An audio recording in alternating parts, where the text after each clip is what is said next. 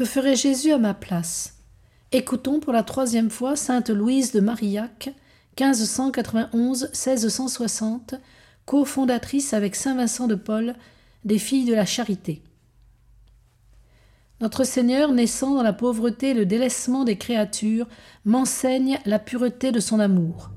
Ainsi, je dois apprendre à me tenir caché en Dieu, dans le désir de le servir, sans rechercher le témoignage des créatures et la satisfaction en leur communication.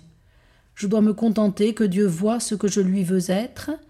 Il veut que je me donne à lui, afin qu'il opère en moi cette disposition, et je l'ai fait par sa grâce. Seigneur Jésus, je désire entrer dans la pratique de l'humilité pour honorer la vraie et réelle humilité qui est en vous.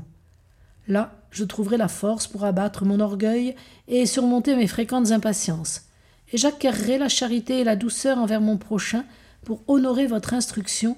Apprenez de moi que je suis doux et humble de cœur. À l'imitation de Jésus-Christ, ayez grande compassion des pauvres malades qui souffrent beaucoup sans assistance. Ayons continuellement devant les yeux notre modèle, qui est la vie exemplaire de Jésus-Christ, à l'imitation de laquelle nous sommes appelés comme chrétiennes.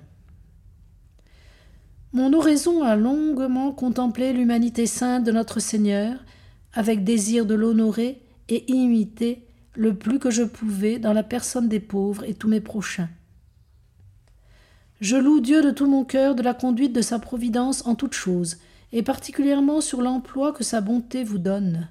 J'espère que la reconnaissance que vous en avez vous servira de disposition aux grâces dont vous avez besoin pour servir vos pauvres malades, en l'esprit de douceur et de grande compassion, pour imiter notre Seigneur qui en usait de la sorte avec tous les plus fâcheux.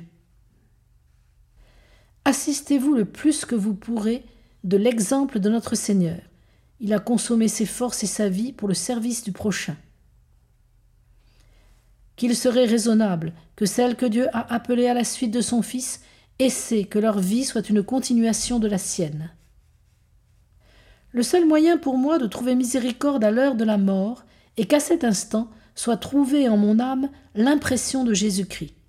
J'aurai donc confiance en lui, car il m'a donné assurance que sans égard à ma misère et impuissance, il fera tout en moi.